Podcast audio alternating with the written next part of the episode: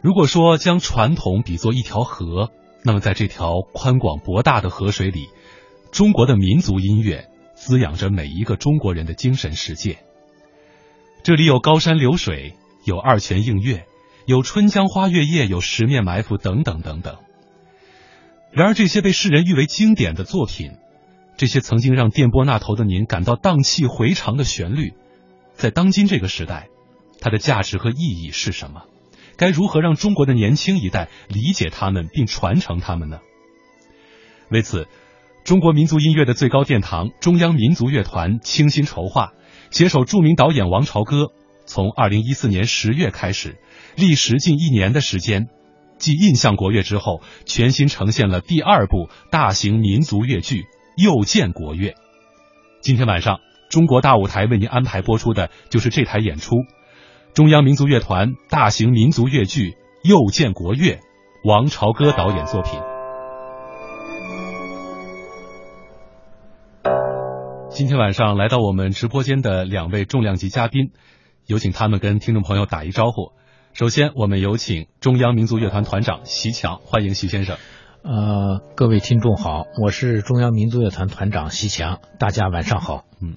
坐在他身边的是中央民族乐团驻团作曲家，是印象国乐和又见国乐的总作曲江莹女士，欢迎您。嗯，主持人你好，听众朋友们大家晚上好。嗯，这两天一直在跟江莹打电话沟通关于本期节目的一些音响问题哈，直到节目开播前的几个小时，江莹还说有一段音响觉得音响质量不好，想通过电波让听众朋友听到印象国乐最纯粹、最完美的这个音响表现，所以临时更换了一些曲目的内容。在这里呢，我们也是能够感受到中央民族乐团对。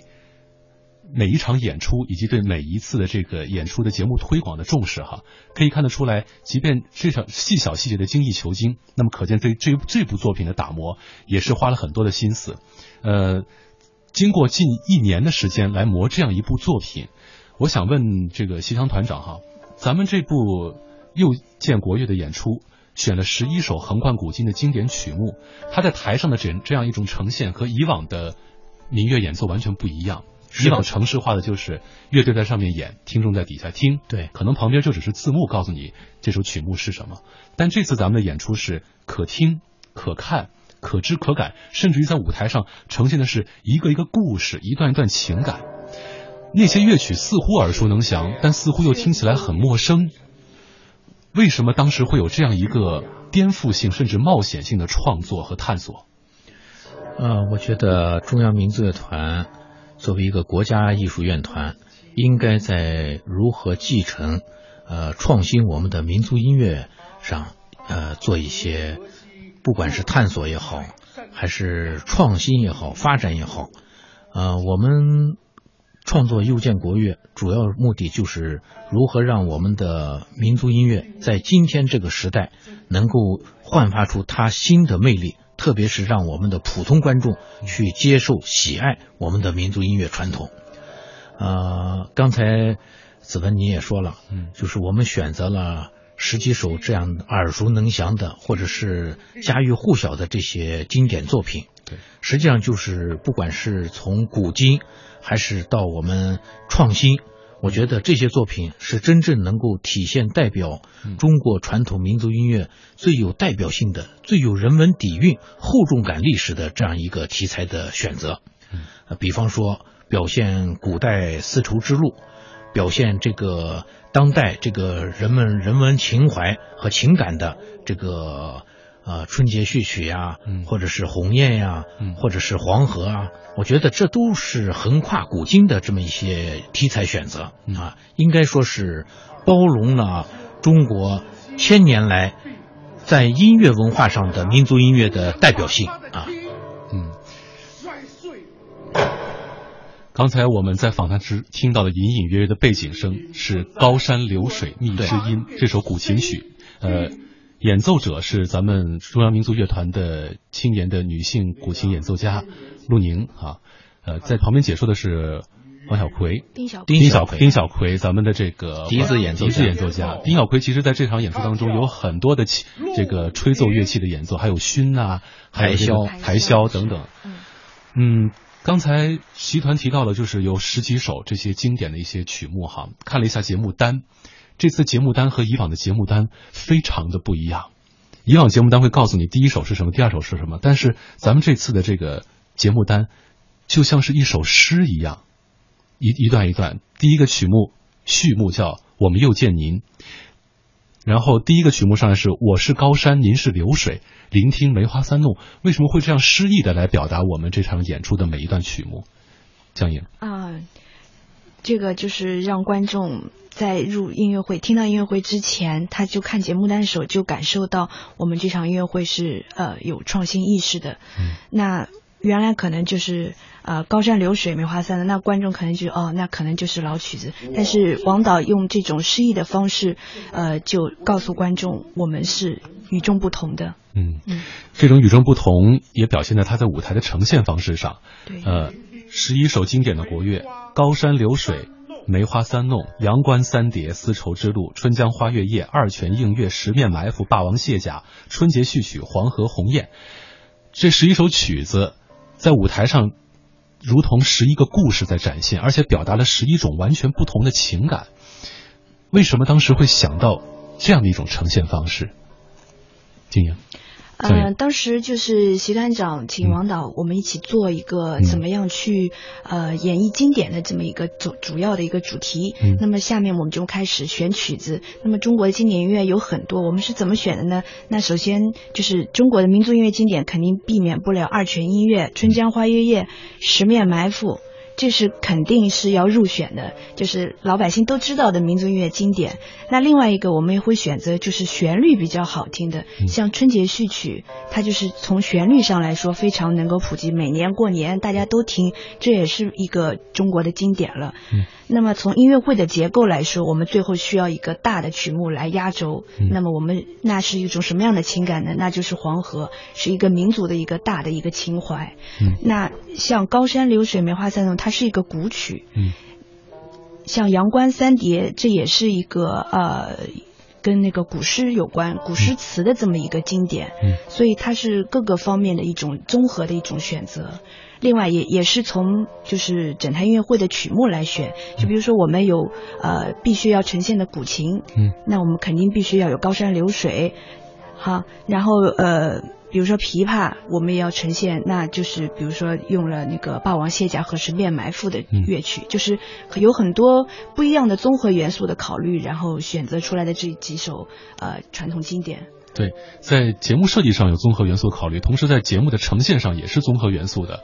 我注意到这次又见国乐的整个的舞台的演出，它除了乐之外，还有诗，甚至于我们的演员的服装都体现着中国的呃传统民间的这种服饰的工艺和中国服饰的这种美，而且在舞台舞美方面也是体现了中国建筑的一些风格和特点。呃，当时是怎样的一种考虑和和一种策划？集团，因为我们有了印象国乐的尝试，呃，在又见国乐中，我们主要是考虑到要多元化，啊，多视角的去把这个中国传统音乐让它更加富有当代人的这种审美情怀，呃，特别是导演王朝歌，他在考虑这些舞美设计的时候，不光是要把传统古曲的这种韵味性。和它的那种意境性要表达出来，嗯，怎么表达就要靠我们的这种舞台美术的设计，比方说影像的大量的应用，影像它有很多不是说是啊把那些现成的那些摄影呀，或者是现成的那些电影拿过来，而是重新根据中国传统的山水画、水墨画啊，中国的那种呃那个，比方说呃古典建筑，嗯。呃，包括服饰，通通全盘的纳入到这个舞台的这么一个综合性的呃审美中间去进行考量，去进行设计，所以出来的每一首作品都是有不同风格、不同地域性，甚至是不同曲艺的这种描绘和解读啊。所以在这个整个舞美和音乐的结合设计上，我觉得又见国乐。又走出了一条新的一种展示之路，这种之路可以说颠覆了中国，甚至是世界上这种传统音乐的这种表演模式，而不是那种刚才像子文你提到的中规中矩的那种表演模式，而是一种开放的，而是一种综合了各种不同风格元素的这么一个艺术内容。嗯，而且这种综合艺术元素内容啊，它。饱含的情感是非常浓烈的，比如在演出中间春节序曲的这个段落哈，春节序曲大家都印象很深，每年春节春晚的时候都会呃演奏这首曲子，它是一个节庆的很热闹的曲子，但是在咱们又见国乐的演出当中呢。它只是着重呈现了中间抒情段落的一部分，而这个段落它很有意思，是根据陕北的秧歌调对来改编的。但是在呈现这段的时候呢，并不是单独的，就是用这个管弦乐来演奏，而是请了咱们民族乐团的唢呐演奏家牛建党先生，他是陕北人啊，让他用陕北信天游来高唱这一段，同时他唱歌的时候已经把人的思乡情绪搅搅的是心潮起伏。但是他仍然有台词，他充满这种期许和无奈的呼喊，说：“爸爸，过年了，过年好。”哎，我记得当时我在看影像和在听这段音响的时候，瞬间眼泪就忍不住了。啊，说那么多都不如大家来听一听，我们一起来欣赏这一段好。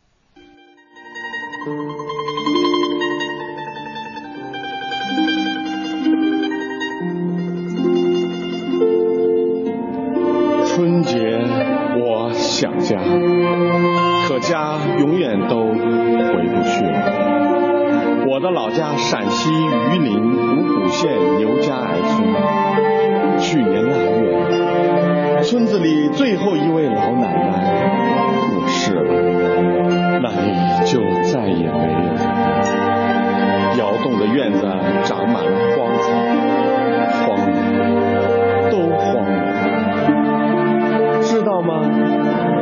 连续曲里的那个调调，就是我们陕北的秧歌调。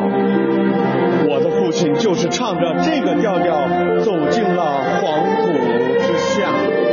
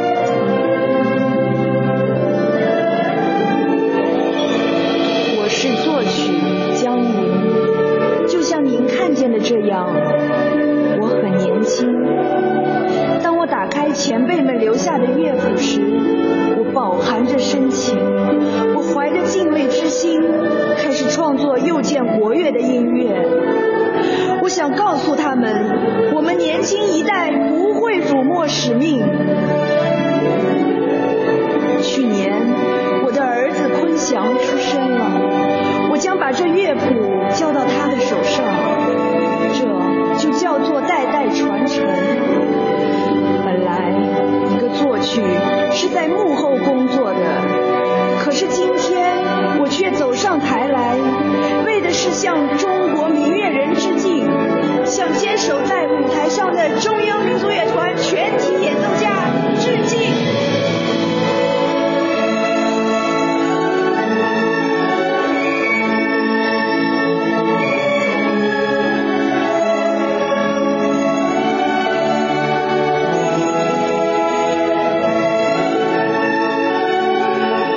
听到春节序曲的时候，想家。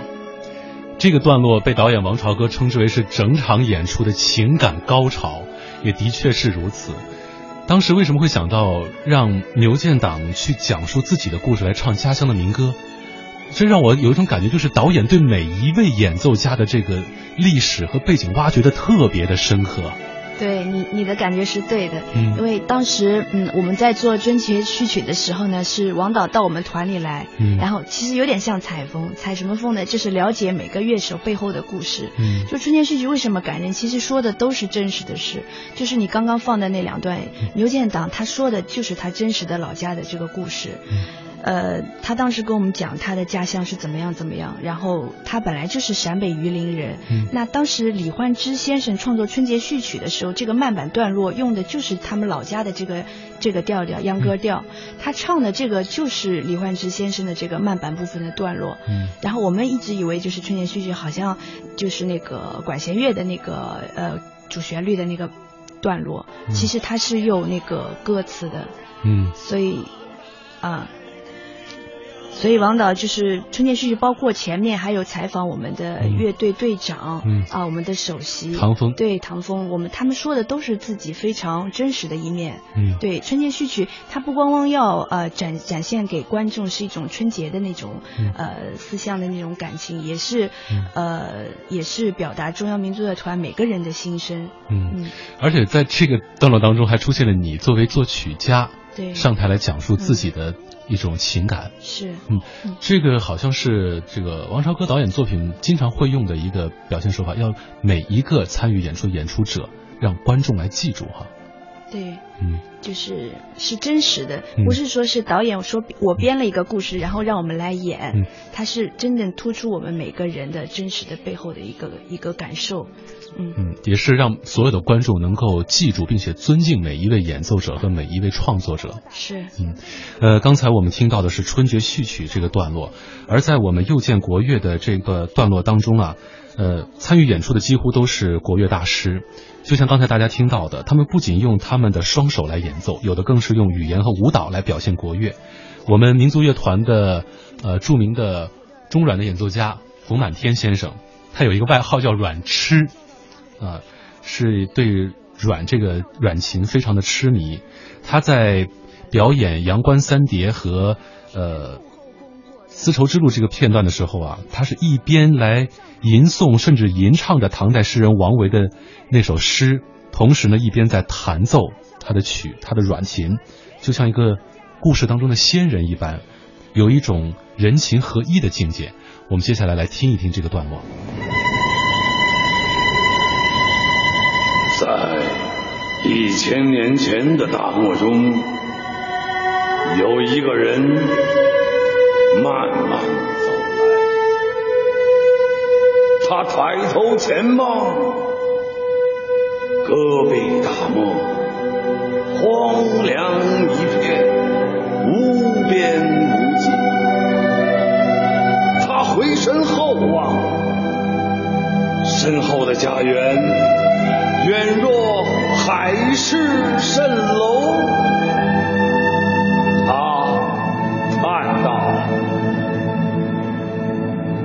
渭城朝雨已倾城。”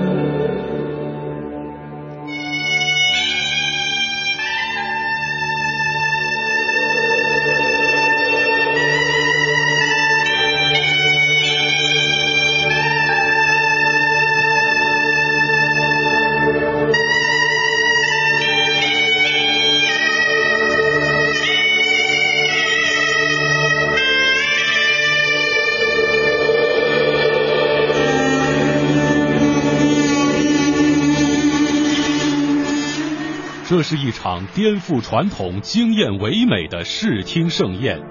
请允许我们为您把山展开，把水展开，把岁月展开，把音乐展开。著名导演王朝歌携手中央民族乐团，带您又见国乐。中央人民广播电台《中国大舞台》为您播出。时间叫。活跃，有一种生命叫活跃，有一种信仰叫活跃。敬请收听。当一些声音渐渐的离我们远去的时候，一些人选择了和他挥手告别，而我更愿意选择为他们留下节目。我想让更多的人知道，这个世界上还有一种美好的存在，叫做戏曲。我是文艺之声董浩。如果世界上没有森林，哎，我给你的那本《挪威的沙漠》，你看完了吗？没呢，我正看那本《重庆的沙漠》呢。重庆的沙漠。如果世界上没有森林，明天将迎来久违的清凉，最高气温四十三度，最低气温三十九度。如果世界上没有森林，老张，你这是把家搬船上了？嗨，反正房子也得让洪水冲走，这船就是我的诺亚方舟了。方舟了，方舟了。如果世界上没有森林，警报，空气含氧量过仅仅可以想象，森林无可替代，保护森林。就是守护生命。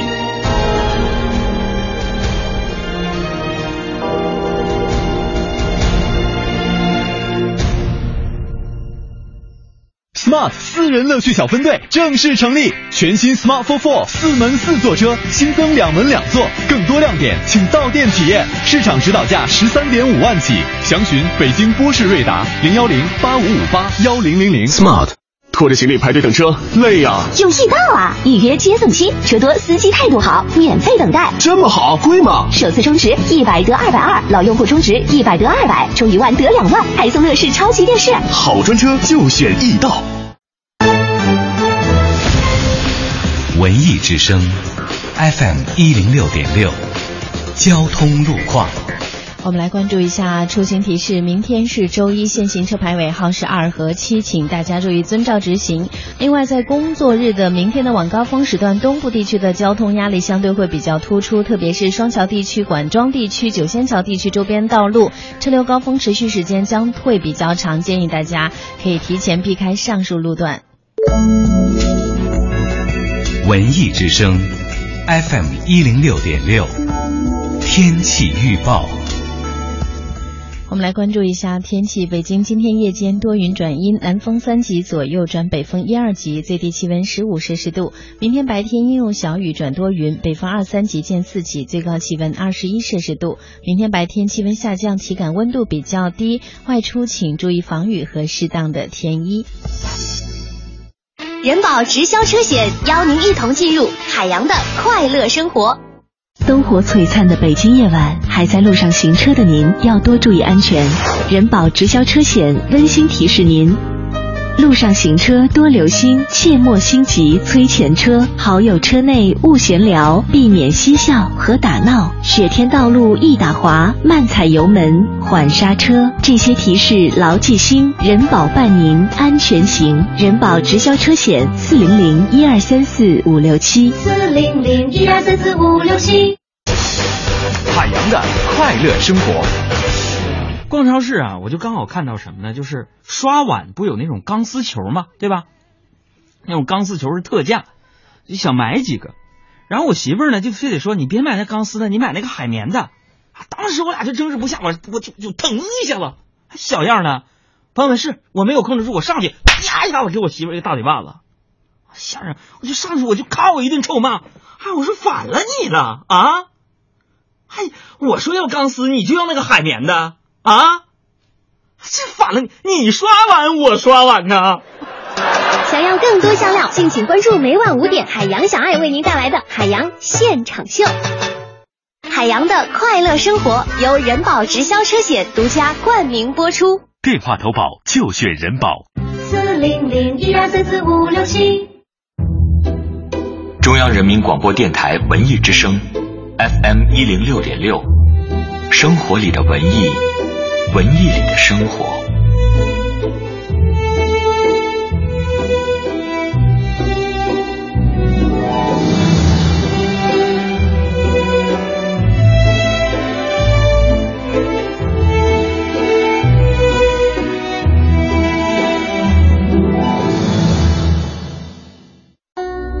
用经典陶冶你的心灵。用精品愉悦你的耳朵，话剧、音乐、重磅文艺演出巡礼，戏曲、曲艺，权威专家深度解读，文艺之声，中国大舞台。这是一场颠覆传统、惊艳唯美的视听盛宴，请允许我们为您。把山展开，把水展开，把岁月展开，把音乐展开。著名导演王朝歌携手中央民族乐团，带您又见国乐。中央人民广播电台中国大舞台为您播出。有一种时间叫国乐，有一种生命叫国乐。有一种信仰叫国乐，敬请收听。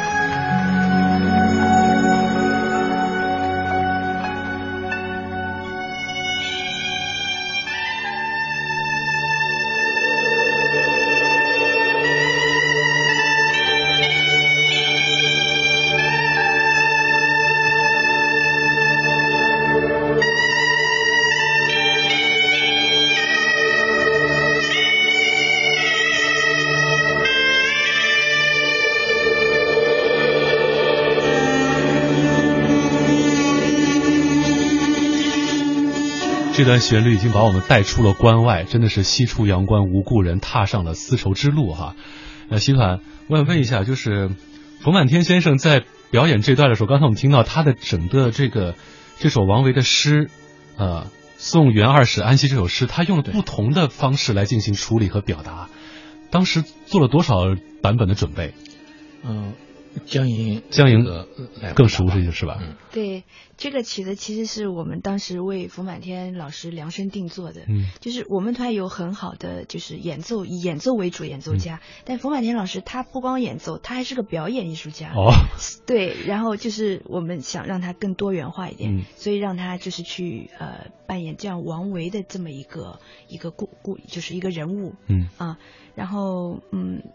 阳西出阳关无故人这首诗，他一共演出的时候，呃，说了三遍。嗯。呃，嗯，那导演希望他以不同的方式去说。那刚刚我们听到的那一遍，就是以那个京剧念白的这么一种方式去说的。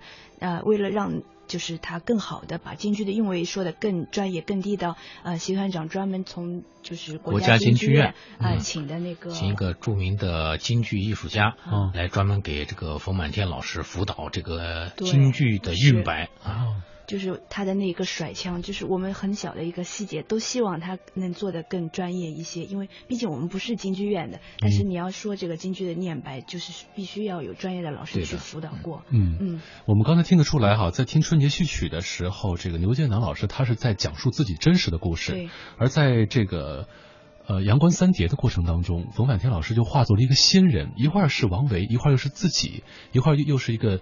就是完全飘忽于时空之外的这么一个人，像在舞台上这些演员的角色设定，当时修改了多少稿件，最后把每一个角色套路到所有的曲目当中。实际上，这个呃，就是王导的一个很有特色的一个导演的一个戏剧化的一个舞台境界吧。嗯，按照王导的说，就是呃，时空穿越，时空穿越，对的。呃，一会儿他是古代的王维，一会儿他是当代的一个琴琴痴，琴痴，呃，一会儿又是这个大漠风沙中的一个呃一个很悠远的一个琴声。嗯，我觉得王导在这次的又见国乐的这个导演和编剧过程中，他确实是下了很大的功夫，而且把很多这种民族器乐的。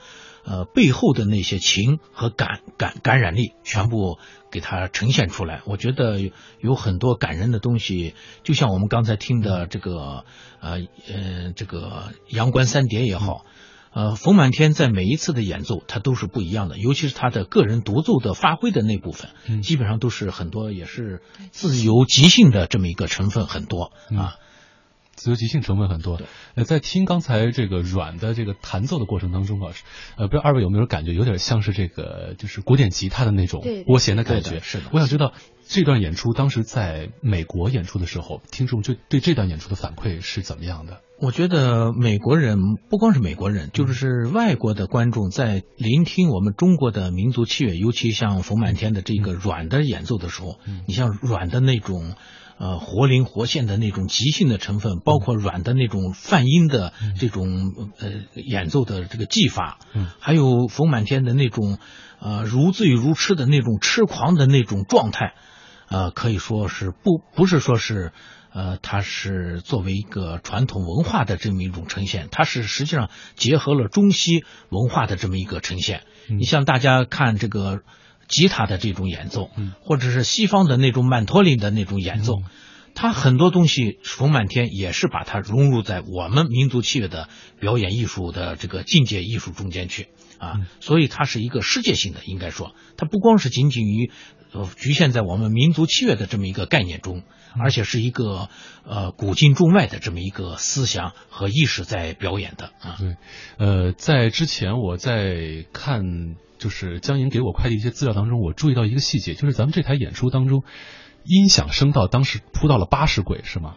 对，八十轨的音响声道这么多，为什么？这个从印象国乐开始，中央民族团在这个表演的形式上，嗯，是用这种戏剧化的舞台，它不是那种像我们常规音乐会的那种中规中矩的那种指挥，呃，看着总谱，演奏员看着分谱。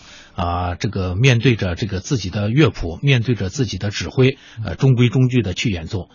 我们的印象国乐，包括我们今天的右键国乐，完全是在一个庞大的扩声系统支支持下，呃，平台的操作下来完成的。因为大家知道，在舞台上，每一个演奏员的这个位置都是不确定的，每一个声道它都是呃这个灵活多变的。因为一一会儿这个二胡是在这个。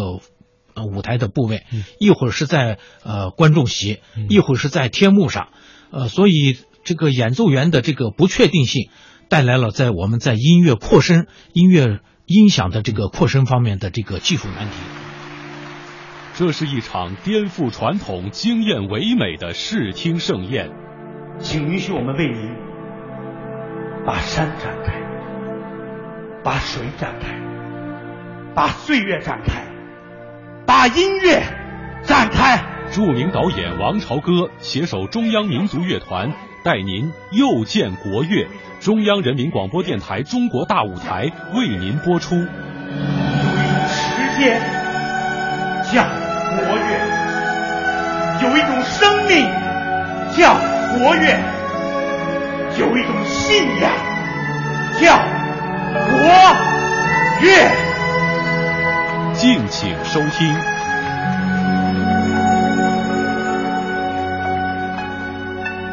欢迎回到每周日晚为您播出的《中国大舞台》节目，我是主持人子文。今晚为您安排播出的是中央民族乐团大型民族乐剧《又见国乐》。今晚我们请到的二位嘉宾是中央民族乐团团长席强和中央民族乐团驻团作曲家，是印象国乐和又见国乐的作曲江莹女士。呃，接下来啊，我们将说一首大家非常熟悉的曲子《二泉映月》。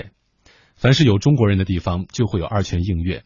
在此次又见国乐的演出当中呢，呃，不仅有二胡演奏家金岳的演奏，更有当年瞎子阿炳、华苑京先生原声的录音，也是再现了《二泉映月》这首曲子的悠久历史，同时也借这首曲子向所有中国的传统音乐家和音乐人致敬。我们一起来欣赏。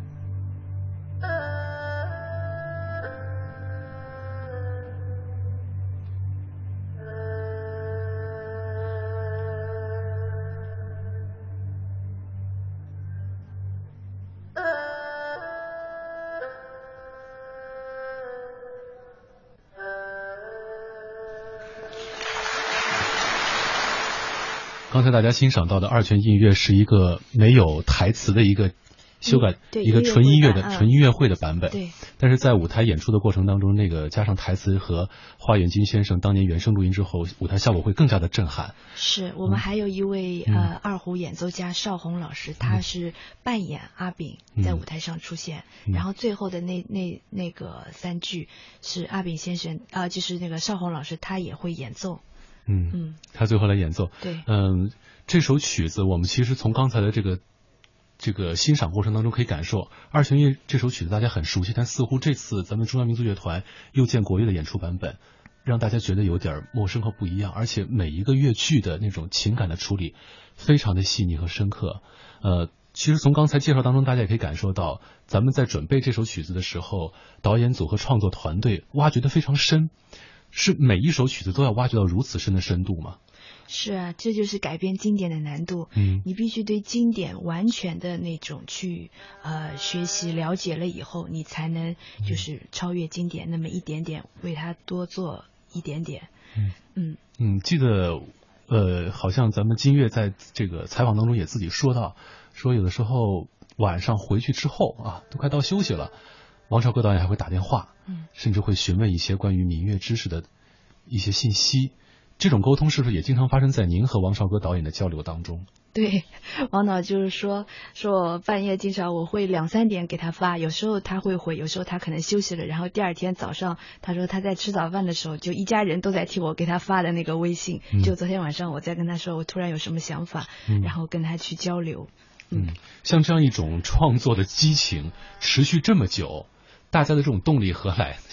嗯、我觉得这是一种对传统文化的一种尊敬也好，嗯，对他的一种使命感也好，呃，尤其是王导，刚才江莹也说了，嗯，因为我是亲历者，呃，王导和我们所有的乐团的这些艺术家们，可以说是日日夜夜，就是为了一一部作品，为了一个呃情节，甚至是为了一个段落，他要去深根究底的去挖掘这样的一个音乐背后的一些故事和人感人的场面。嗯，呃，所以呃，应该说是王导在这方面下了很大的功夫。呃，包括比方说他跟江银的在作曲方面的这种沟通和这种协调，呃，那真是没有时时间概念。有时候夜里两三点，甚至是四五点，还在这种发信息，还在打电话沟通。有时候王导夜里十二点了，说：“哎，江银有一个什么什么呢？你你把这个是按照我说的那个什么思路，咱们实验一下。”哎，江银第二天可能第三天就把这个写好的作品拿过去一试奏，哎，王导说这个地方再这么去，按照他所想象的这种呈现的模式也好，或者是呃呈现的舞台上的那种影像的要求也好，这样反反复复，包括跟演奏家的这种切磋，跟演奏家的这种呃相互的这种磨合，最后成就了我们今天看到的这种各种不同版本，甚至五六个版本以上的这么一个定稿啊，五六个版本以上的定稿，每一次修改都是牵一发而动全身。是，我觉得这对于作曲 对总作曲江英来说是压力很大的一件事情。是是嗯，因为就是这次创作吧，它跟那种普通音乐会不一样。普通音乐会我写完，到时候呃乐团在音乐厅演就行了。嗯因为这个右键国乐，它会牵扯到很多舞台调度、嗯舞台的景，只要稍微一动或者演员走位，它需要多少时间，那我就必须要跟王导一直去呃就是比较好的沟通。那这样的话，最后呈现出的音乐和舞美，它才是完美的结合。嗯你说到这一点，其实，在《春江花月夜》的这个段落当中是对表达的是最充分的，因为张若虚的那首《春江花月夜》这首诗啊，被称为是诗中之诗。对那他的曲子也是成为中国这个民间音乐的一个经典作品当中一颗明珠一般的存在了。而这首曲子，过去它是一个琵琶曲，最早它是叫西洋箫鼓，西洋箫鼓或者叫巡洋曲啊，或者叫巡洋琵琶啊，就是我们今天白白居易当时在呃江州司马的时候，在今天的江呃江西的鄱阳湖，哎，听的那首曲子，让他泪洒青山诗的那首曲子，或许有这么一首啊。呃，这首曲子过去是琵琶曲，对我也曾经听过这个著名的琵琶演奏家吴玉霞女士的音乐会专场，也听到过他演奏这首曲子。但这次在现场的话，是他和咱们著名的笛子演奏家王王嗣恒先生一起合作。王老师是吹洞箫，箫啊。吴老呃，吴老师是弹琵琶，二人非常巧，都是上海人吧？呃，不是，都是都是江苏。吴玉霞老师是上海人，上海人。王子恒是浙江杭州杭州人，对，江浙江浙一带南方的。二位的这种合作，在咱们整个的舞台的背景当中，是完美的融入一种达到古典音乐的唯美的意境当中了。对，嗯，其实。这样的一种演奏对于演奏家的挑战挺大的，因为我看的整个的这个视频当中，得吹一段，然后还得这个转换点位，灯光还得在变化。是的，对，就是他跟我这个王思恒吹吹箫的时候，还得跟吴玉霞弹琵琶有一种互动的交流。有的时候是这个洞箫的独白，有的时候是琵琶的独白，有的时候两人需要和鸣。对，这样一种演奏的一种方式。给二位带来的挑战其实挺大。当时在排练当中，这些问题和困难是如何克服的？因为王导他有对《春江花月》的想法设计，嗯，它是实际上是用两个人物来表达舞台上的人物，来表现他们过去那个年代，呃，也可能就是青少年那个时期的那种情和感感染力。呃，在我们后期的修改版本中。王导把这个版本又重新加工了，用在一个大宅子的这个月亮门的这个场景中间，把他们两个人少年时期的那种唯美的那种爱情和那种呃那种意境性的这个场面人物场面给表达出来了。呃，最初在排练这首作品的时候，呃，可能琵琶演奏家吴玉霞，呃。在表演的时候，他可能有他自己的想法，或者是他自己的呃这个舞台上的这种定位吧。嗯，他总感觉到王导的这种在舞台上的这种呃变换这个位置也好，还是演奏一段又重新呃进行一种呃这种和王子恒的这种呃呃有点像肢体语言的交流的时候，他总感觉到好像是不适应，或者是呃做的。不像他演奏家的那种，呃，从头至尾的这种一气呵成的那种演奏，就创作状态总是被打断。没错，对的。嗯，所以吴吴老师在 最初排练的时候，他有很多就是这种不适应，可能呃影响到这种王导的这个呃全方位的这个按王导的那种大宅子的那种。春江花月的那种意境的一种呃呈现，嗯，所以后来我们呃跟吴玉霞也在进行交流的时候，包括王导也跟他多次交流的时候，他可能在这方面也做了很大的这种改进啊，或者是调整啊，最后使这种乐曲的意境也好，风格也好，统一到这个演奏也好，统一到这个舞台的画面中间去的，传承经典文化。荟萃艺术精品，文艺之声，中国大舞。卖房免佣金，买房佣金百分之零点五，卖房专家房天下房点 com。房天下，房天下买房，房天下卖房，房天下买房，房天下卖房，房天下买房，房天下卖房，买房卖房大平台，房天下房点 com。悠然乐道，细品人生。大道文化出品，陈佩斯经典喜剧《托阳台》，北京喜剧院五月、六月即将开演。经典陈氏喜剧，时尚青春阵容，抢票速上国家大剧院官网。看喜剧，找大道。订辆奥迪来个金杯，老板发飙怎么办？用易到啊，车型多随你选。这么好，贵吗？首次充值一百得两百二，老用户充值一百得两百，充一万得两万，还送乐视超级电视。好专车就选易到。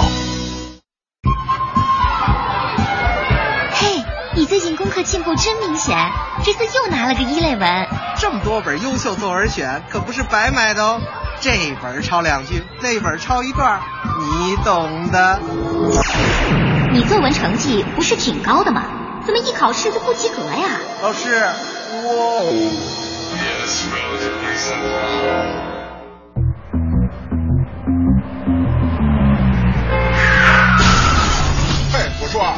大晚上怎么不开大灯啊？不能啊！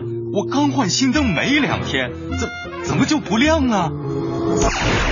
您这样大灯坏了，换个原装的话两千八，来个仿的就行，划算。抄的太多，我们渐渐失去创新的能力；仿的太多，我们慢慢只在乎外表而忽视质量。保护知识产权，就是保护知识生产的原动力。老伴儿，我爱你。妈妈，我爱你。宝贝，我爱你。五二零，我爱你。即日起到五月十二号，关注文艺之声微信，发送关键词井号五二零我爱你井号及姓名电话，并分享你和他爱的故事。我们将从中选出一位幸运听众，成为五月二十号文艺之声五二零我爱你表白日主题活动的主人公。文艺之声将为您和他打造一个不一样的表白日。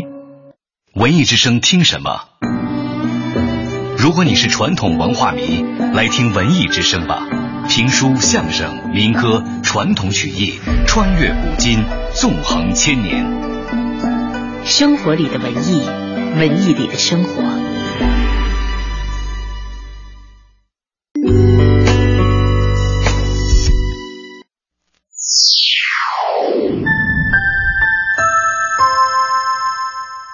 北京时间二十三点整。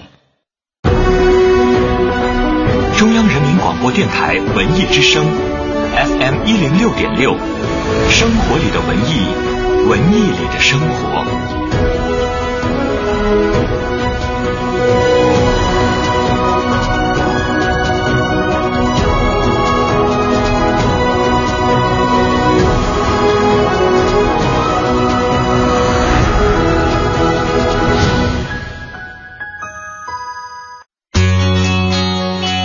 文艺之声，FM 一零六点六，到点就说。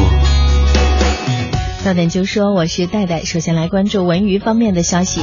不朽的传承法兰西艺术院院士作品邀请展即日起到五月二十二号在中国美术馆展出，展品包括法兰西艺术院九位院士的六十六件精品，涵盖油画、版画、综合材料绘画，主题多样，展现艺术家们对人性和生存的思考与感悟。纸上作品群展 Talking on Paper 即日起呢，在六月一号在北京七九八艺术区佩斯北京画廊展出。展览汇集了国内外二十八位重要艺术家，试图通过这些凝聚于纸上的思想片段，去呈现出艺术家独特的世界观。威尼斯与威尼斯画派展正在中国国家博物馆展出，展览展示从十五世纪到十八世纪跨越四百年历史的威尼斯绘画发展脉络，贯穿了文艺复兴、巴洛克、洛可可等多种风格，展现了数百年来一脉相承的威尼斯本地独具魅力的艺术特点。再来关注其他方面的消息。昨天，北京平谷开谷汽车公园举办极速音乐派超跑嘉年华活动，同时，国内首个山地公路赛道在园区内正式对外开放，成为赛车手和山路爱好者驰骋的场地。最美丰台筑梦青春第十二届丰台青少年文化节昨天在汽车博物馆开幕。在未来的六个月里，最美丰台随手拍跃动青春丰台青年男子篮球赛等七大系列主题活动将亮相登场。本节资讯编辑郝一人，感谢各位的收听，欢迎接下来继续锁定文艺之声，收听即将播出的《中国大舞台》。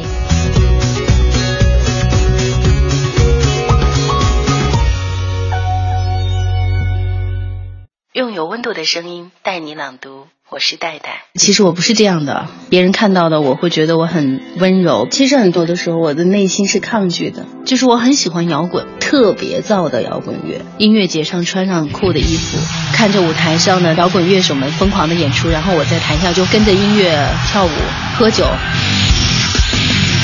可以被塑造，但是不能被定义。我只希望做最快乐的自己。我是每周日晚上九点找朋友陪你一起读书的朗读者戴戴。然后我真的可以为了爱情放弃一切，有吗？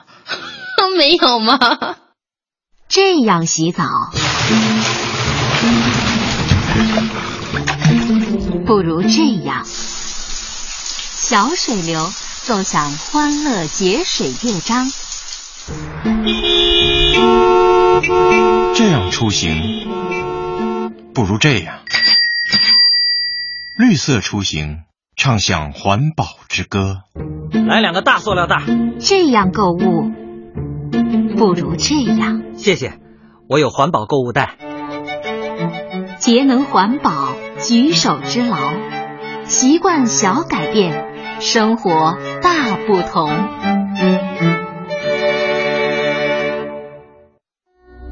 用经典陶冶你的心灵，用精品愉悦你的耳朵。话剧、音乐、重磅文艺演出巡礼，戏曲、曲艺，权威专家深度解读。文艺之声，中国大舞台。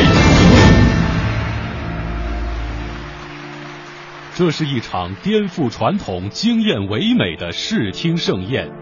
请允许我们为您把山展开，把水展开，把岁月展开，把音乐展开。著名导演王朝歌携手中央民族乐团，带您又见国乐。中央人民广播电台《中国大舞台》为您播出。时间叫活跃，有一种生命叫活跃，有一种信仰叫活跃。敬请收听。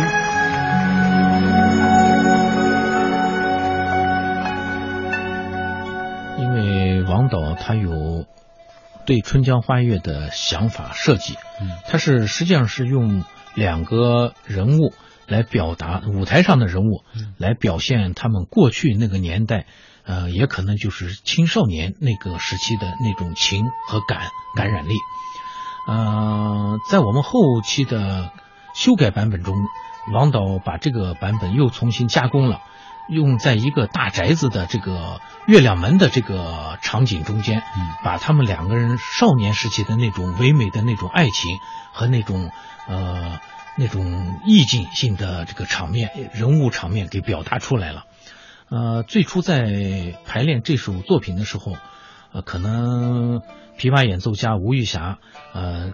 在表演的时候，他可能有他自己的想法，或者是他自己的呃这个舞台上的这种呃定位吧。嗯，他总感觉到王导的这种在舞台上的这种呃变换这个位置也好，还是演奏一段又重新呃进行一种呃这种和王子恒的这种呃呃有点像肢体语言的交流的时候，他总感觉到好像是不适应，或者是呃做的。不像他演奏家的那种，呃，从头至尾的这种一气呵成的那种演奏，就创作状态总是被打断。对的，没错，对的。嗯，所以吴吴老师在最初排练的时候，他有很多就是这种不适应，可能呃影响到这种王导的这个呃全方位的这个按王导的那种大宅子的那种。春江花月的那种意境的那种呃呈现，嗯，所以后来我们呃跟吴玉霞也在进行交流的时候，包括王导也跟他多次交流的时候，他可能在这方面也做了很大的这种改进啊，或者是调整啊，最后使这种乐曲的意境也好，风格也好，统一到这个演奏也好，统一到这个舞台的画面中间去的。对。也就像吴玉霞老师后期在采访当中，他自己也也提到这一点，这是一个全新形式的一一次春江花月夜的演绎，而且这次的演绎就是真正是达到一种唯美的一种意境当中了。他跟王思恒二人在台上没有任何的台词，对的，但是他们俩人吹出和奏出的每一个音符是饱含着。绵绵情意在当中的，是用音乐来交流，是音乐来交流，真正就是有如同我们在影视剧当中看到的琴瑟和鸣的一种状态啊。嗯，那接下来我们来欣赏一下《春江花月夜》的片段。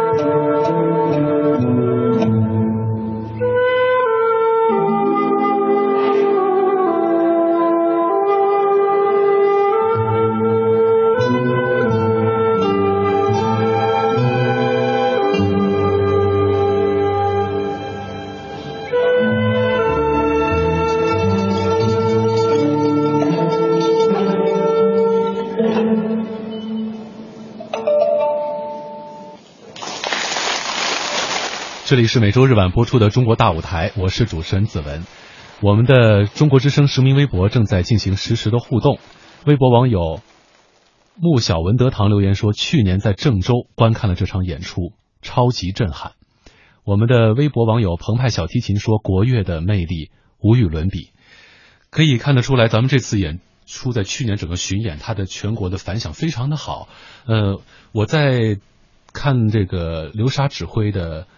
采访的过程当中，我注意到这么一句话，他说当时演出之后，有一位呃家长，因为他的孩子学民乐，他带着孩子来看演出之后，家长非常激动，拉着刘指挥的手说：“谢谢你，我觉得我孩子学民乐学对了。”这种感觉传递到您这儿，您是怎么一种想法？我觉得中央民族乐团的这些演出，尤其是这种创新的这种舞台形式，让很多呃过去很多观众对不屑一顾中国传统音乐。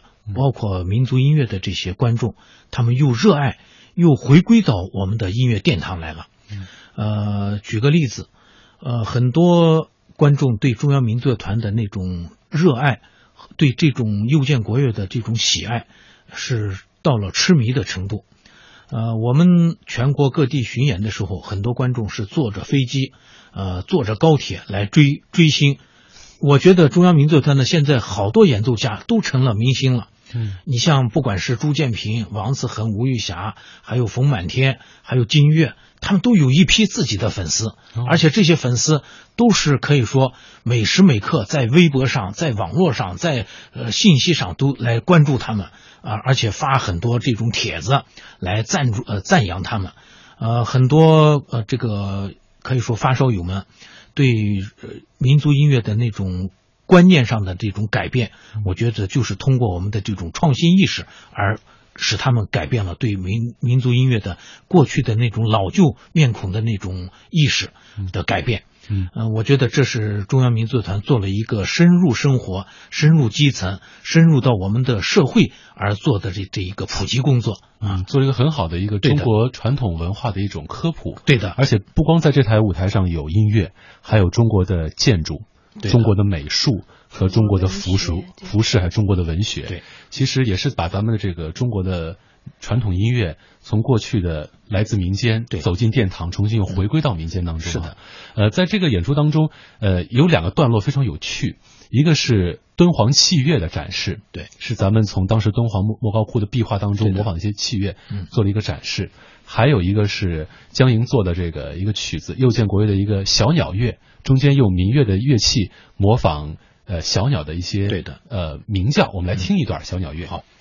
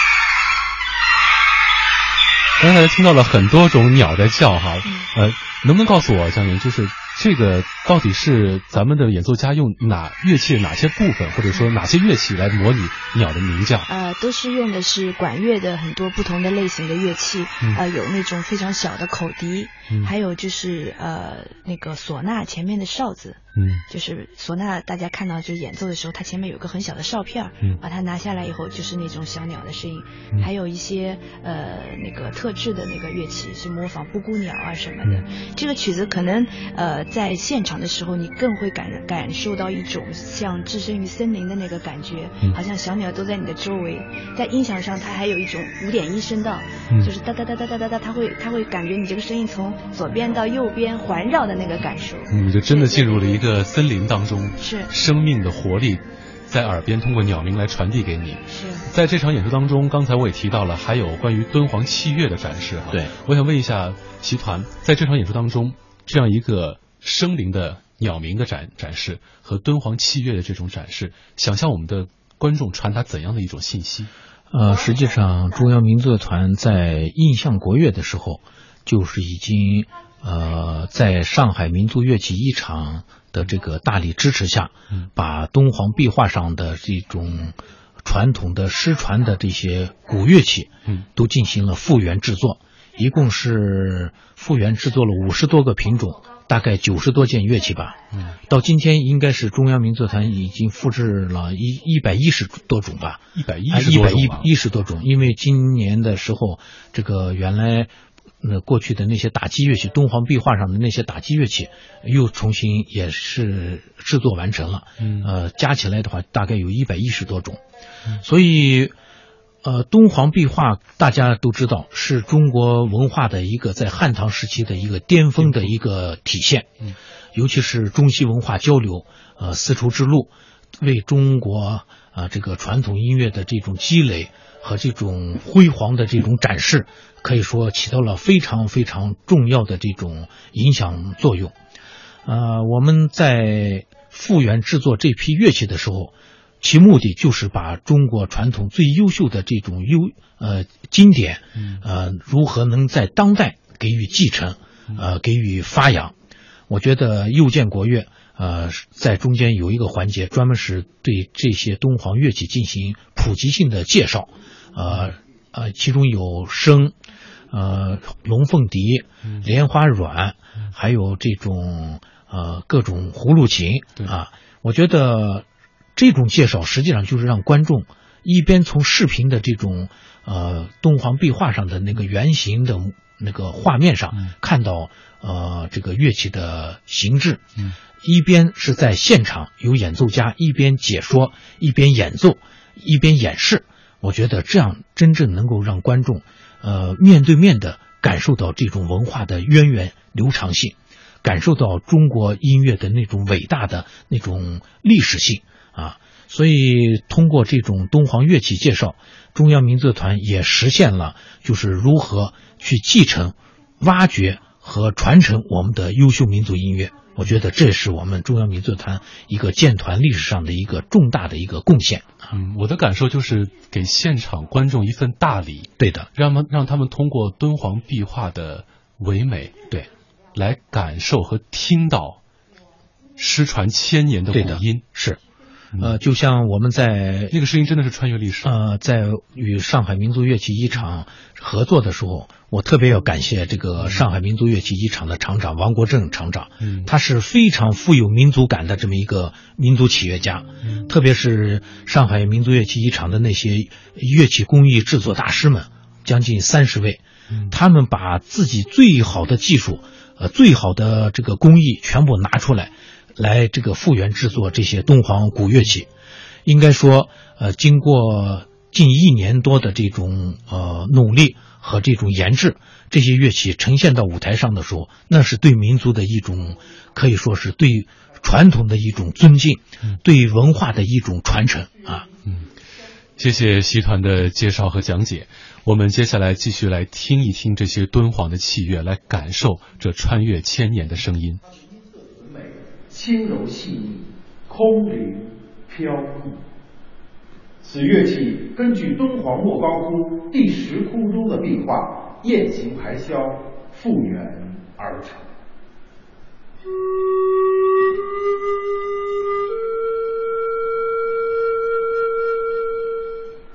这里是每周日晚为您播出的《中国大舞台》，我是主持人子文。刚才我们听到了穿越千年的敦煌壁画上复原乐器的声音。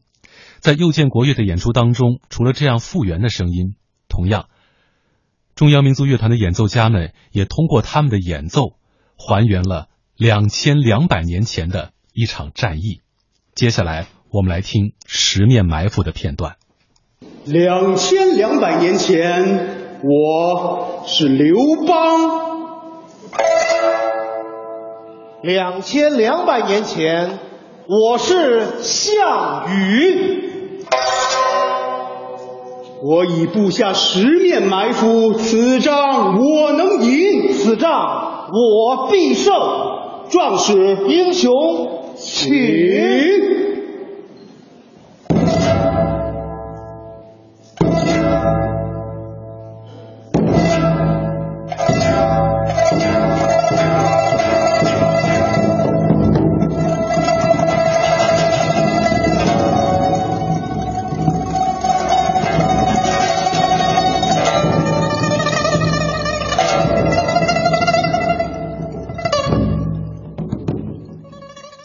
两千两百年，让一切如尘埃落定。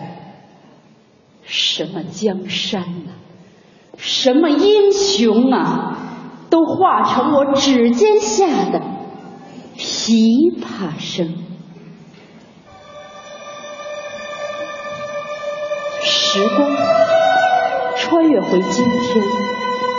我们都知道是谁赢谁输，而岁月却把一切化成了传说。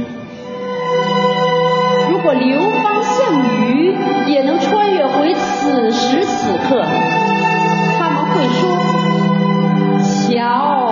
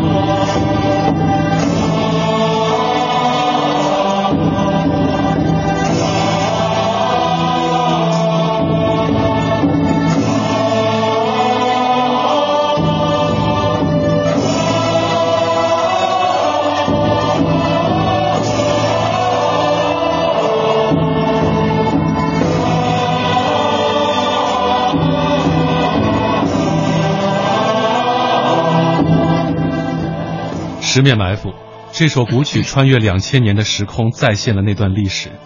中央民族乐团的打击乐手朱建平用鼓来演绎刘邦，于心用镲来演绎项羽，而琵琶演奏家赵聪、赵聪和呃于元春二位用指尖再现历史，让金戈铁马再度流淌在他们的指尖。一切到最后就是尘归尘，土归土，一切归零。当时这样一段。表演段落其实还加入了这个霸王卸甲的一个一一些音乐元素在当中。这段表演当中为什么会想到用四个乐手来再现这样一段穿越两千两百年的战争历史？江莹。呃，这个曲子呢，当时在王导的工作室，我们俩面对面，他跟我说，呃，你能不能用两个琵琶来展现这个十面埋伏的故事？然后回去以后我就在想，这两个琵琶怎么展现呢？后来就是，我就想到两个琵琶，它可以赋予两个人物，一个就是十面埋伏，他说的就是刘邦，那另外一个就是呃，西楚霸王项羽。后来我觉得两个琵琶似乎好像又觉得那种力量感不够，后来我就觉得就像两个阵营一样，他那边就是让朱建平打鼓，另外一面让鱼心打茶。嗯所以打击乐加琵琶，应该就从音响上来说的张力是够了。然后王导当时给我说了一段词，就是现在的这这一段，差不多呃尘归尘，土归土，呃两千年以后这些都是化为零了。就是那段词给我的感受很深，我觉得。呃，就是会赋予十面埋伏，除了战争以外，有一种历史的大沧桑感，嗯这个是很感人的。那原来我们的传统经典十面埋伏爸爸现在可能更多的是用乐器在表现战争，是擂鼓啊、呐喊啊、嗯啊这种打仗啊、升升仗啊什么的。但是我们后半段落加上文学的解读，给观众对这个历史人物的一种缅怀，对历史的一种看待，这个是更把这个曲子的那个呃高度更加把它提纯了。嗯嗯，所以说，又见国乐的这场演出成功之后，也得到了业界很多专家的好评。我注意到中央音乐学院的教授李吉提先生在呃评价的时候，他说又见国乐像是国乐概论，把它就有点像是国乐概论课。他说，把中国传统音乐和民间音乐当中最重要、最动人的几个曲子做了精要的概括。对，这样的演出效果是当时咱们在创排的时候预想的吗？戏团？我觉得这个在我们创作策划的时候，我们当然是以中国传统经典名曲为主题，但是在策划的时候，如何能够把这些经典、这些主题能够用我们今天的语言、用我们今天的模式和理念、思想来去呈现？我觉得这就形成了一个像李基提呃教授所讲的，是一个国乐的概论一样。它实际上是对中国传统民乐的一种历史性的一种回顾，历史性的一个总结，把各种不同风格、不同形式、不同时期的这种经典名曲穿插成一台音乐会。我觉得这就是这就是一种历史，这就是一种国乐教科书的这么一个作用。我觉得它很有示范代表意义，而且。呃，对普及中国的经典民族音乐起到了非常好的这示范引领作用。这是一场颠覆传统、惊艳唯美的视听盛宴。请允许我们为您把山展开，把水展开，把岁月展开，把音乐展开。著名导演王朝歌携手中央民族乐团，带您又见国乐。中央人民广播电台《中国大舞台》为您播出。时间讲国乐。我是曹然，拉琴是我二十多年保持的习惯，每天夜里主持交响时空，可能也是因为对音符的一种敏锐感吧。我也是早晨快乐早点到节目组的编辑，其实老师在黑夜和白天交替出现着，是一件很矛盾的事儿。三年的时间，每天五点起床。日子虽然昏天黑地的过，但是路还是要清清楚楚的走。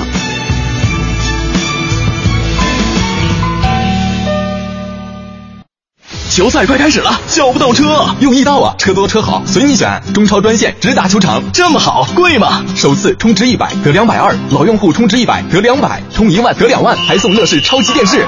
好专车就选易到。举案齐眉的案是什么？买椟还珠的椟是什么？流觞曲水的觞又是什么？它们有不同的用途，但它们有一个共同的名字——漆器。漆，产自树木。漆农日出前爬上漆树，用刀割开口子。用一个个蚌壳采集，漆器成于手艺，在胎骨上层层修漆，再精工雕刻。一扇屏风要花去匠人一年时间。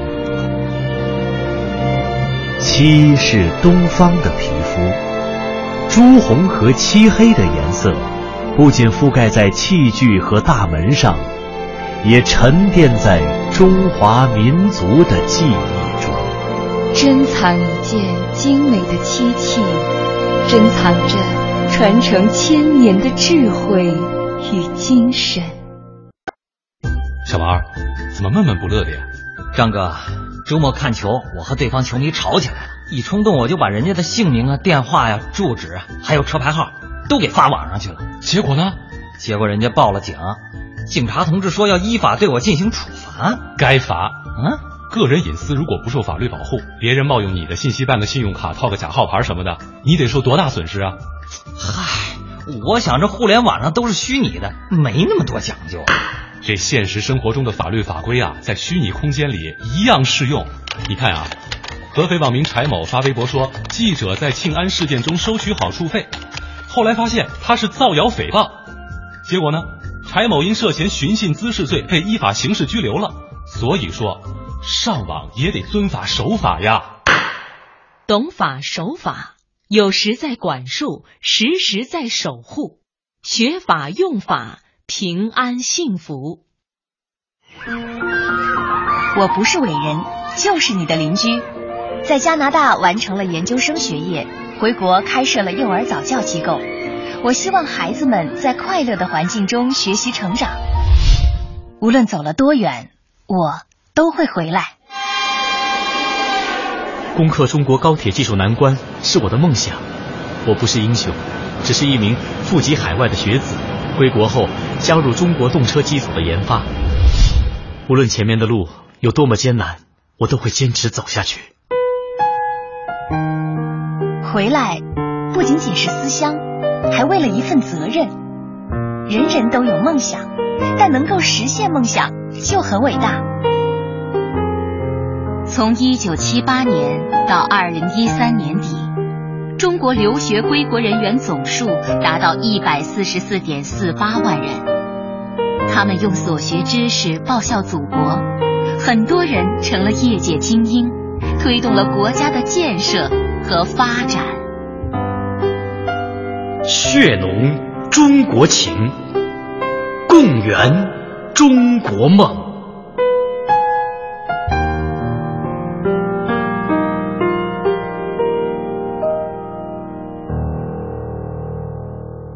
讲文明树新风公益广告。中央人民广播电台文艺之声，FM 一零六点六，生活里的文艺，文艺里的生活。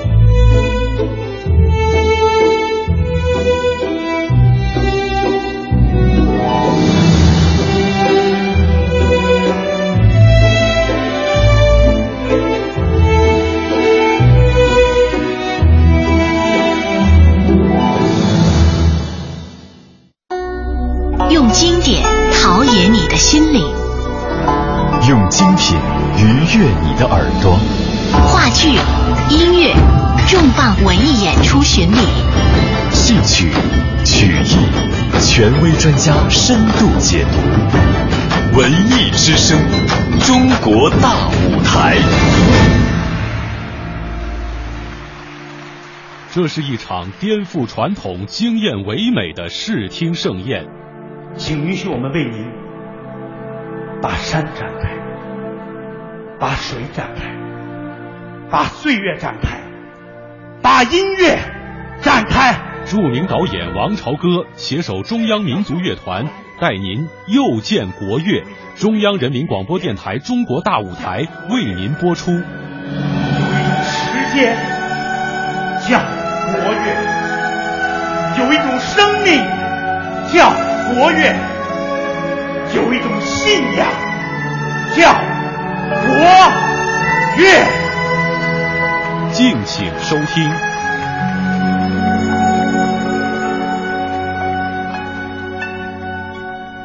有些音乐我们很熟悉，可以哼起它的旋律，比如说《二泉映月》，比如说《春江花月夜》，比如说《十面埋伏》，我们可以通过旋律来感知和感悟它。但有些旋律我们可能哼不出来，比如说《高山流水》的。但是通过我们的解读，我让他们让让所有观众明白，《高山流水》最重要的是最后的三个字。蜜之音，对的，这也就是为什么我们在演出的时候把《高山流水》放在第一个曲目当中，给所有观众，可能也是在告诉大家，我们想通过这台演出在寻找知音，对的，是不是这样？观众就是我们的知音，是的，因为最初我们跟王导在谈论这个《高山流水》，或者是这个呃其他的一些曲目的时候，我觉得中国的很多经典乐曲。实际上，作为我们专业的这支演奏家也好，还是作为普通观众也好，很多乐曲都是不熟悉的。比方说旋律，嗯，他是记不住的。很多时候，观众和社会对这些经典名曲，实际上是对他的一种人文情怀、情怀的关注，是对他这种乐曲文学背景的这种关注。实际上，音乐可能就是退其后。你像这个高山和流水，实际上在春秋时期是两两首不同的乐曲。嗯，后来经过了这个社会的这种流变，呃，高山和流水成为所谓的一首呃乐曲了。啊，经过加工改编吧。对。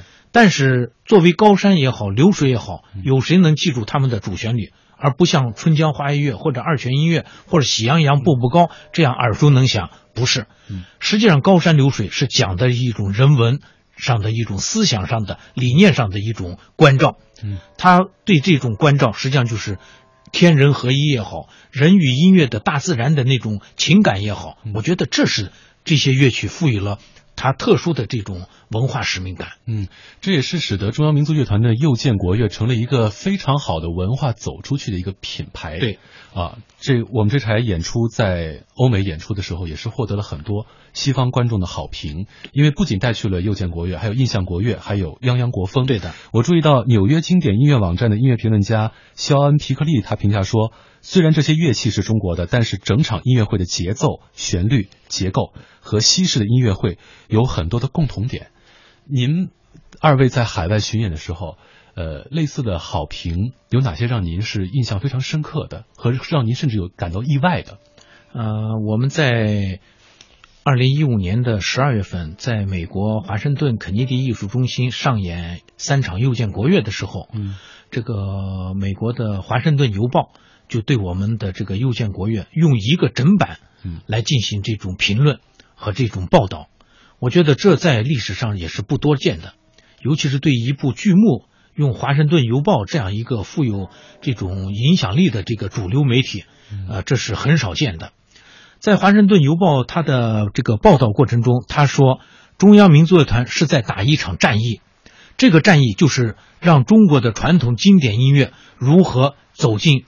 青少年群体如何走进市场，而且这种尝试是成功的，这是他对我们的一种正面的一种报道。嗯，啊，还有就是《华盛顿邮报》在这个呃乐评中间，他也提到了说这个呃右见国乐的这种模式是实际上是对呃这个传统音乐这种呃中规中矩的这种演奏模式的一种挑战，嗯，是一种颠覆。啊，我觉得他从很多方面对我们右建国乐都给予了正面的这种肯定。嗯，呃，我举一个例子说，我们右建国乐演完以后，在华盛顿肯尼迪艺术中心，呃，当时这个肯尼迪艺术中心的一个副总，呃，他就来找到我在后台，啊，他说：“习团长，你们的这个右建国乐的海报能不能贴在我们的这个展览墙上？”哎呀，我觉得心里面一惊，我觉得中国的。可以说，建国六十六十多年来，在肯尼迪艺术中心没有一个中国的剧目能贴在这个肯尼迪艺术中心的后墙的宣传栏上，而人家美方的这个管理高管主动要求我们能不能把我们的又见国乐海报贴在他的这个呃后墙的展览展览墙上，我觉得这就是对中央民族乐团对中国音乐的一种认可，实际上是对。中国传统文化的一种认可，因为在那个展览墙上，你们看到的是什么剧目呢？都是《悲惨世界》《天鹅湖》《卡门》，都是那些呃好莱那个美国呃这个百老汇经典剧目的那些呃那个演出海报。我觉得中央民族团这次呃在美国，实际上真是做了一一个让世界为之感动的这么一件呃伟大而。富有这种感召力的这么一个艺术活动，就是中国的文化得到世界主流媒体的认可，也是让全世界更加从一个正面的角度去认识到中国的民间音乐原来是这样的美。是的，嗯嗯，我们在整个印象国乐的最后的一个段落是通过乐手的演奏和乐手的演唱的方式，对，来把《鸿雁》这首曲子进行表达。当时在高潮的部分。尤其这个“红叶向苍天”那那那段旋律的一段变奏，让人为之疯狂。我想问一下，江莹在创作的时候，当时是怎么想的？要把这首，嗯，蒙古长调式的抒情歌曲要改的如此的恢宏和令人激情澎湃。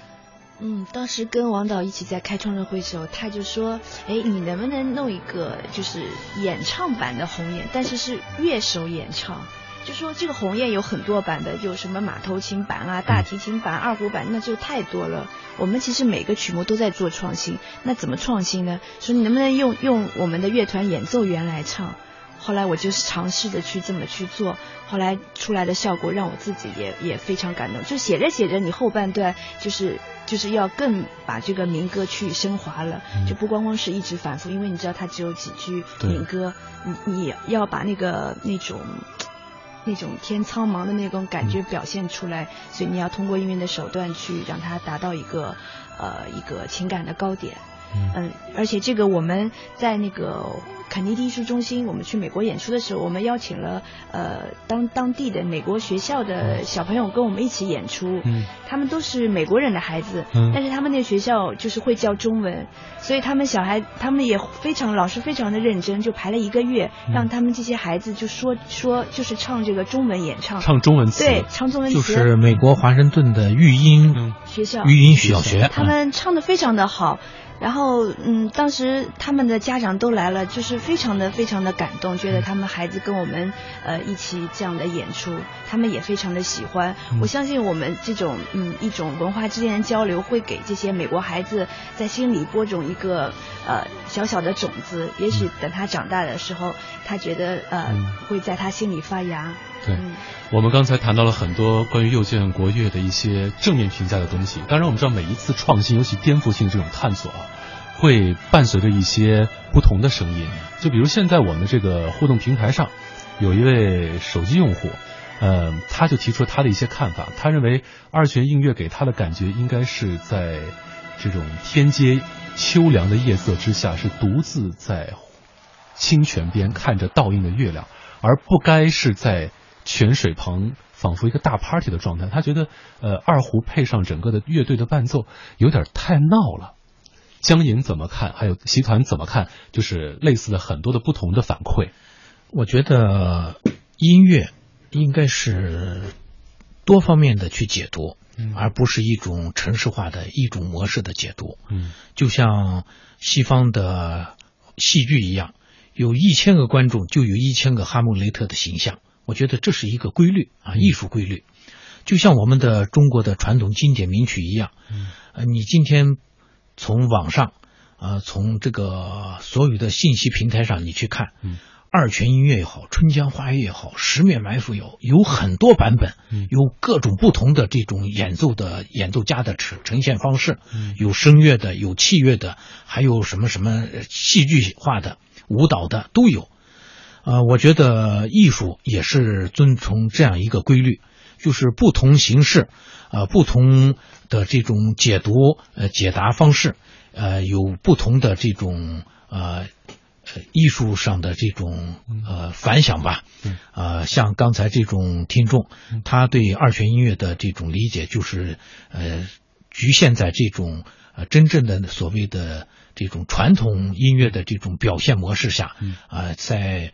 这种二泉的这种惠山泉下的那种意境追求的是，但是我觉得，呃，中国的音乐它不光是一种惠山泉下的二泉，它还有那种高山流水式的那种二泉，它还有一种历史沧桑的那种感人肺腑的那种二泉，还有一种就是像他说的众生喧哗当中，嗯，就是唯独他寂寞孤独的那种二泉。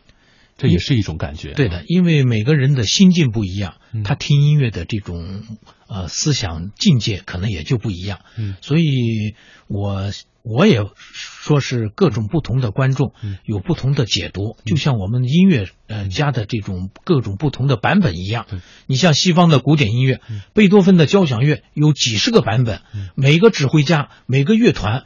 呃，每个合唱团的演唱都是不一样的，嗯，呃，包括它的录音轨迹都是不一样的，嗯，所以这也是艺术上的一个特殊的一个规律吧，啊，嗯，其实又见国乐它不仅是很贴近我们的市场，贴近受众，贴近年轻的观众，同时它也和国家大的战略非常的贴合，因为去年是世界反法西斯战争胜利七十周年，抗日战争胜利，呃，我们专门加入黄河这个乐曲，不仅是表达一种爱国之情，同时也是向所有当年英勇抗战的这些抗战的牺牲的将士们，以及抗战为抗战牺抗战胜利做出贡献的军民们的对一种致敬，一种缅怀，一种缅怀。同时，像丝绸之路也是和我们“一带一路”的这样整个大的战略是在结合在一起的。在国家大剧院最后一场演出的结束，呃，王朝歌导演专门上台说了几句话。他最后一句话印象我很深，他说：“呃，跟大家做个约定，二零一六年。”我们会再见面，能不能透露一下，接下来我们又见国乐将会走进中国的哪几个城市，让大家以一种全新的方式又见到中国的经典国乐？呃，请江莹。江莹。呃，我们今年去的十个城市跟去年是完全不一样的，因为我们希望在呃祖国大地不同的城市，让更多的人能够去呃了解民族音乐，去聆聆听、观看又见国乐。所以我们今年的城市是呃合肥、兰州、青岛、广州、杭州、西安、哈尔滨、重庆、南京、福州。嗯，在这里啊，我特别要呃表达一下。我代表中央民族乐团，也代表导演王朝歌，对这个蒙牛乳业集团，特别是孙一平总裁的呃感谢之情。特别是蒙牛乳业集团作为一个民优秀的民族企业，他在帮助和这种呃支持民族音乐。呃，这个普及宣传这一块确实做了大量的工作。嗯，二零一五年蒙牛全年总冠名，呃，支持中央民族乐团在全国的八个城市进行了巡演。今年二零一六年，就像刚才江莹说的，蒙牛一如既往的还要支持中央民族乐团又见国乐在全国的十个城市进行全国巡巡演。嗯，我觉得这才是一个企业对这种民族文化的这种呃。真正的支持和这种文化上的这种扶持。嗯，好的，在接下来您将欣赏到的是中央民族乐团大型民族乐剧《又见国乐》的精选片段。首先是序，我们又见您，演奏中央民族乐团，朗诵流沙。您是谁？是做什么的？今天。您为什么到这里来？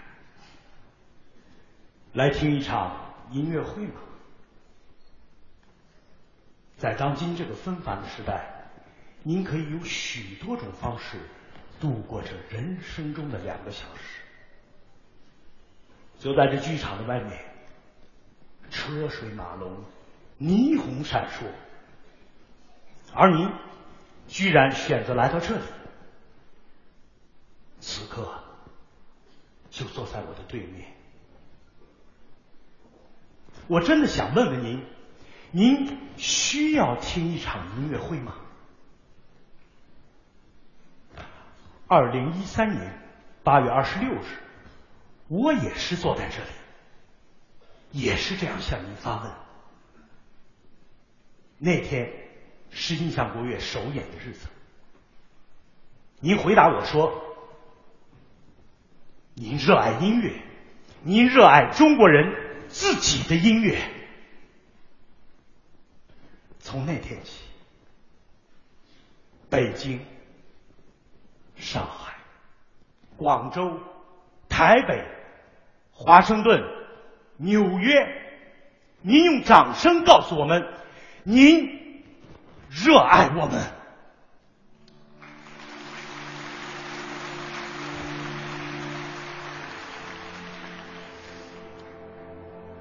所以，在今天，您又来了，我们又见您，您又见国乐，请允许我们为您把山展开，把水展开，把岁月展开，把音乐展开，为了您的又一次到来。我指挥流沙，谢谢您。我们中央民族乐团所有演员，谢谢您。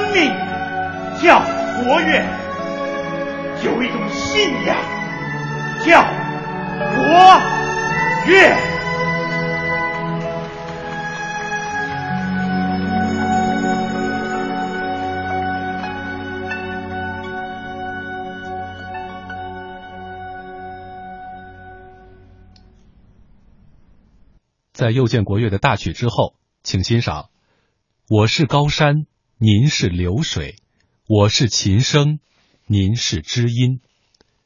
古琴演奏：陆宁，笛、箫、埙吹奏：丁小葵。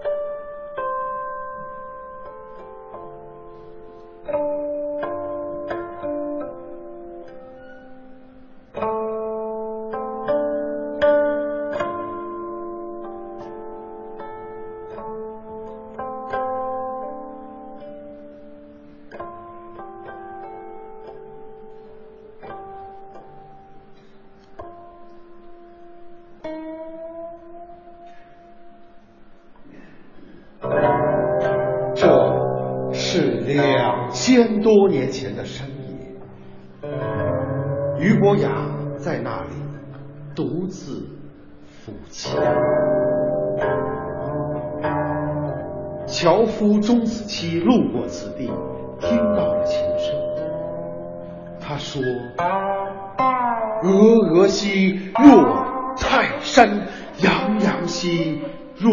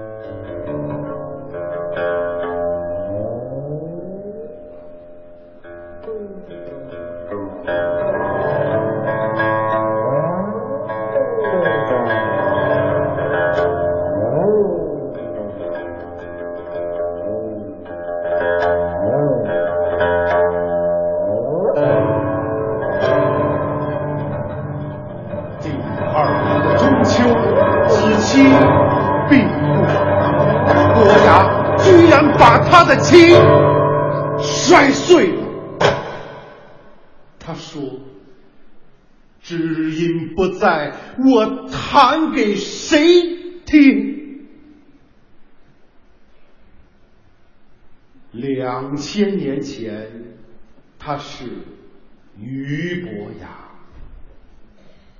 两千年后，他叫陆宁。